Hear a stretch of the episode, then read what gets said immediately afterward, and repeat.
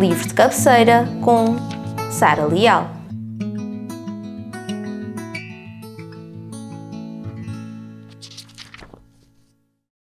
Eu escolhi o livro Em Tudo Havia Beleza, Ordessa, de Manuel Vilas, com tradução de Vasco Cato, um livro de 2019.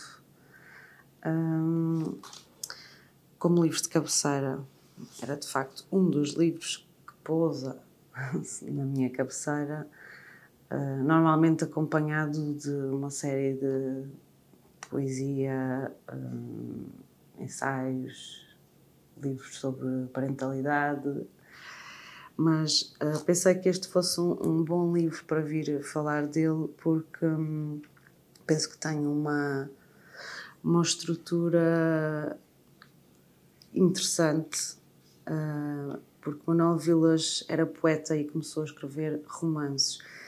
E este romance, é? esta autoficção, uh, é uma narrativa pouco linear e, e, que tem uma, uma estrutura de pequenos capítulos que são as suas memórias.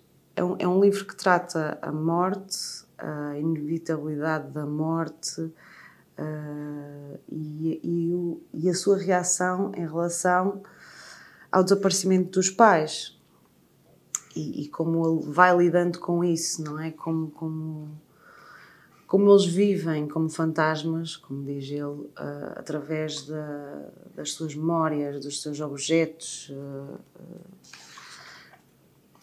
Portanto, esta, esta é uma viagem que nós fazemos com ele durante algum tempo em que ele está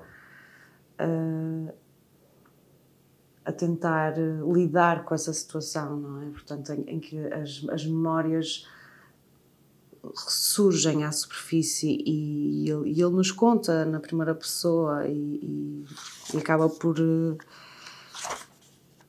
por falar de coisas bastante duras, ele fala muito da dor, mas também procura a beleza do imperfeito, ele procura sempre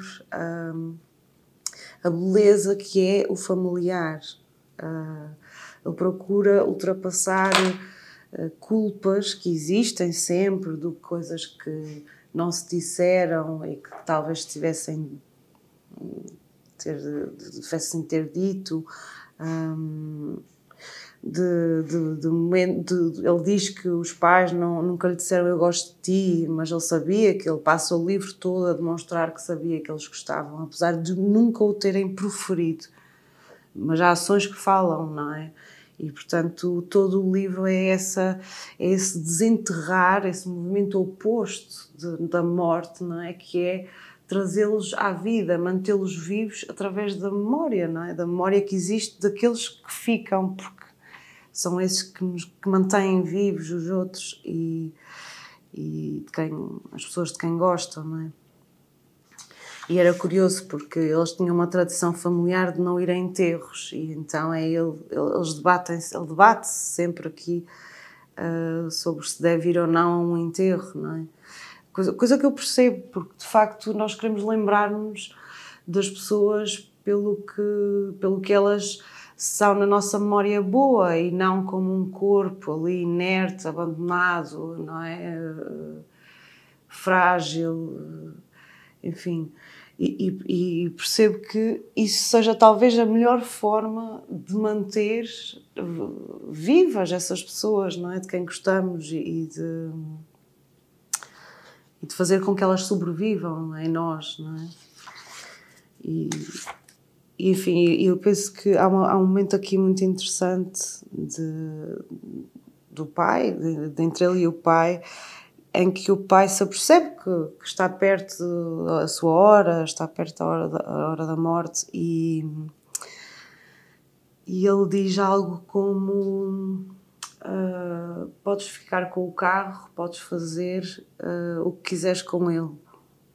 E ele nesse momento soube que o pai ia morrer, porque aquilo, aquele carro era a vida dele, era, era todo o simbolismo e ao longo do, do, livro ele vai surgindo por um motivo ou por outro. Era um Seat, era um símbolo espanhol, era um símbolo.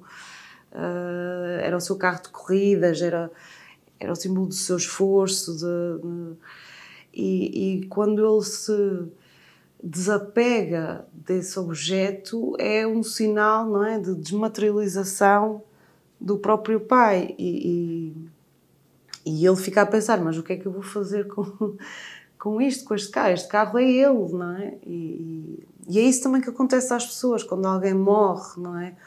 As pessoas têm de lidar com todos os objetos daquela pessoa, têm, têm uma série de burocracias para tratar, uh, custa-lhes deitar fora coisas ou dar, porque, porque as pessoas acabam por viver em alguns objetos, por muito que de uma forma emocional, não, não estamos a falar de. de não, não, são transações comerciais, são transações emocionais que estes objetos nos dão.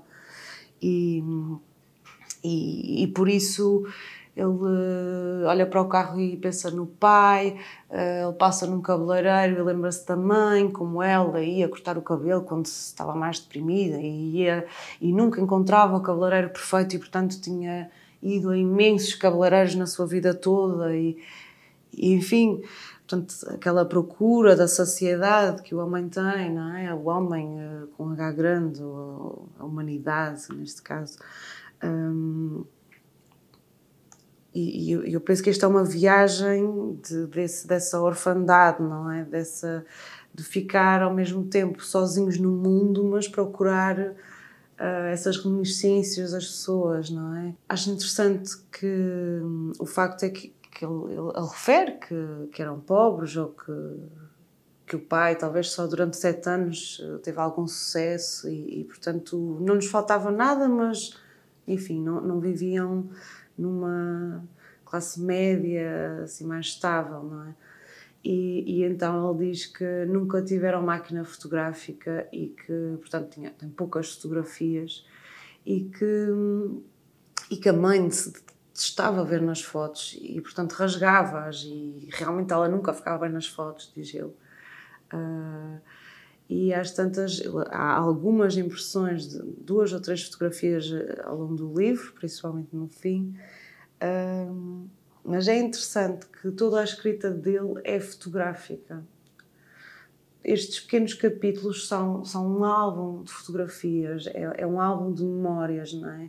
Aquela imagem outra pessoa pode não dizer, não dizer nada, mas ele diz-lhe porque ele sabe, ele tem memória daquele lugar, daquele momento, do que lhe contaram. Há, há aquele punctum não é? do Roland Barthes que dá valor também à, à fotografia, não é?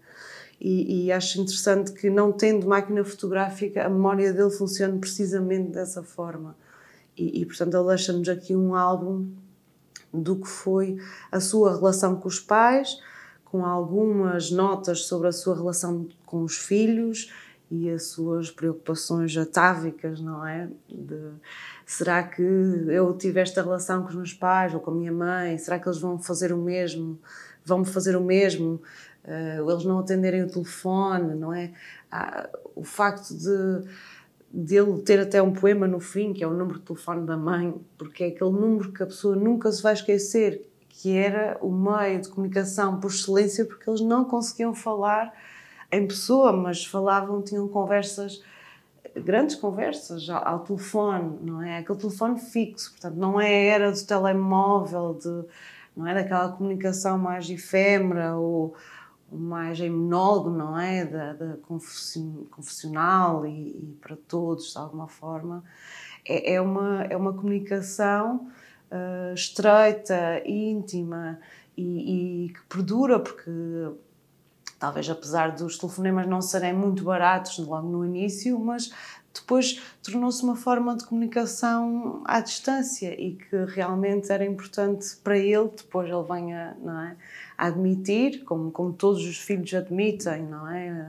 Para com os avós ou os pais, ah, como gostariam de ter estado mais tempo ao telefone, como gostariam de ter conversado mais. E, portanto, Uh, ficamos com estas imagens, com as imagens dos objetos, do, do, próprio telefone que ele guardou como escultura, não é? Um telefone cheio de pó, uh, que já não era usado, portanto. Uh, e, e, essa viagem, através deste álbum, desta, desta escrita que, que é torrencial, mas eh, de certa forma contida e, e eficaz e, e, que nos leva neste, nesta viagem fotográfica pela, pela vida.